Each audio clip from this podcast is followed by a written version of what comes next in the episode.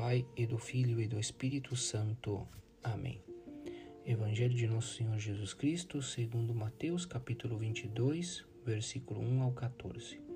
Convidados ao banquete das bodas.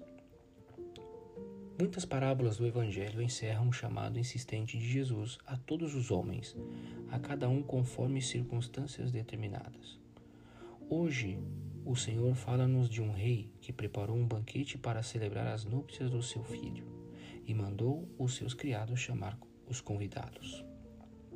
A imagem do banquete era familiar ao povo judeu, pois os profetas tinham anunciado que Javé prepararia um banquete extraordinário para todos os povos quando chegasse o Messias.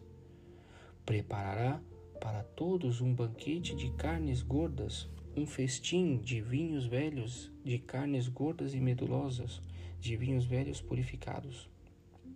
Este banquete significa a plenitude de bens sobrenaturais que a encarnação e a redenção nos trariam, bem como o dom inestimável da Sagrada Eucaristia. Jesus põe de relevo nesta parábola como muitas vezes correspondemos com frieza e indiferença à generosidade de Deus ele mandou os seus criados chamar os convidados, mas estes não quiseram comparecer. O Senhor relatou a parábola com pena, pois tinha diante dos olhos as inúmeras desculpas que os homens lhe dariam ao longo dos séculos.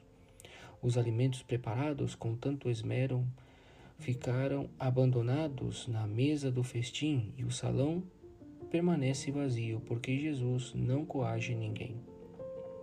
O rei enviou novamente seus criados, mas os convidados não fizeram caso nenhum. Foram um para os seus campos, outros para os seus negócios, e houve quem não se recusasse a comparecer, mas se insurgisse contra o convite, pois alguns lançaram mão dos servos que o rei enviara, e depois de os terem ultrajado, mataram-no reagiram com violência aos convites do Senhor. Jesus convida-nos a uma maior intimidade com Ele, a uma maior entrega e confiança, e chama-nos todos os dias para que compareçamos à mesa que nos preparou.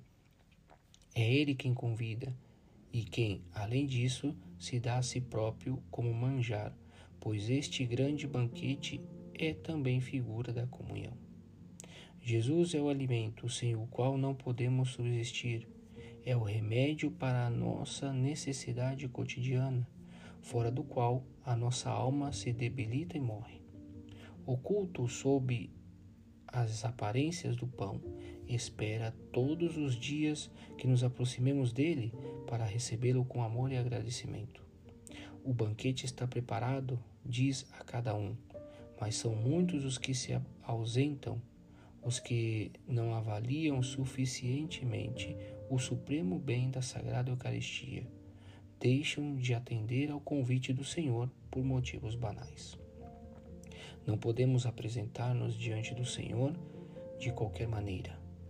O rei entrou para ver os que estavam à mesa e reparou num homem que não trazia a veste nupcial e disse-lhe: Amigo, como foi que entraste aqui sem a veste nupcial? Trazemos dentro de nós hábitos, atitudes, erros e facetas do nosso caráter que talvez não estejam à altura da subida honra que Jesus nos faz. Temos de examinar-nos, não nos apresentemos diante do Senhor vestidos de farrapos. Quando na terra se recebem pessoas investidas em autoridade, prepara-se luzes, música, trajes de gala.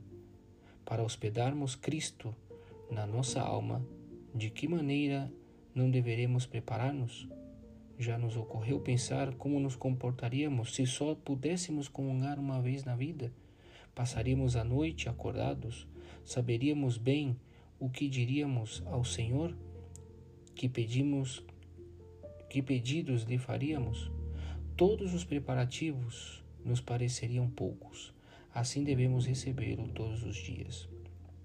O convidado que não tinha traje nupcial certamente foi à festa cheio de alegria, mas não teve em conta tudo o que o convite exigia.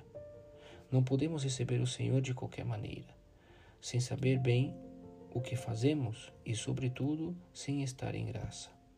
A nossa mãe igreja adverte-nos que ninguém que tenha consciência de pecado mortal, por muito contrito que pareça estar, deve aproximar-se da Sagrada Eucaristia sem prévia confissão sacramental. Tão alto dom requer ainda que nos preparemos remota e proximamente do melhor modo possível, pela confissão frequente, que é um grande meio de preparar a comunhão frequente, ainda que não tenhamos faltas graves, pelas obras de penitência que nos purificam, pelos atos sempre multiplicados de humildade que amortecem e deslocam o nosso eu e cria espaço para Deus. Comungar com frequência nunca deve significar comungar com tibieza. E cai na tibieza quem não se prepara, quem não emprega todos os meios ao seu alcance para evitar que o Senhor o encontre distraído quando vier ao seu coração. Preparaste a mesa para mim?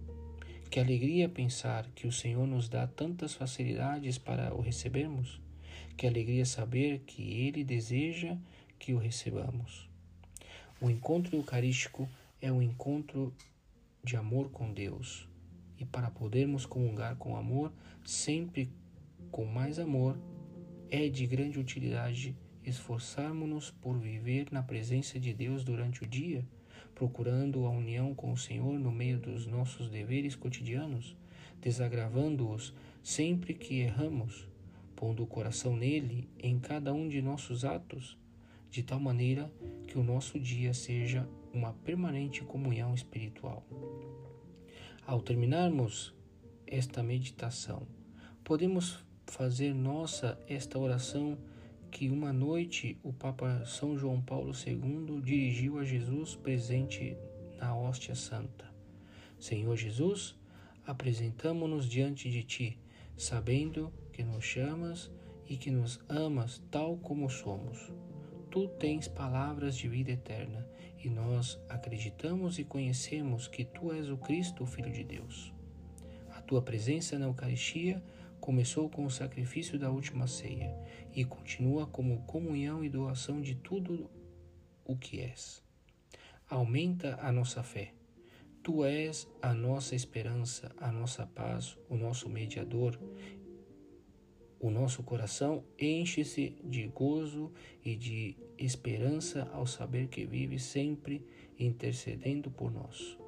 A nossa esperança traduz-se em confiança, gozo de Páscoa e caminho contigo para o Pai em marcha acelerada.